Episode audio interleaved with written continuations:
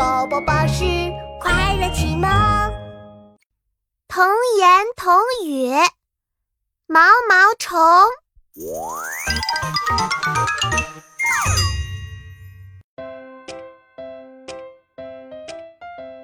妙妙在公园里看到了一条小小的毛毛虫，她兴奋地对妈妈说：“，一条小毛毛虫好可爱呀！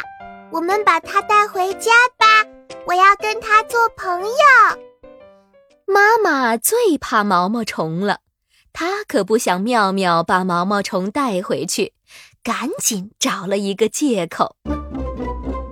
啊，呃，可是毛毛虫宝宝离开了他的妈妈会很伤心的。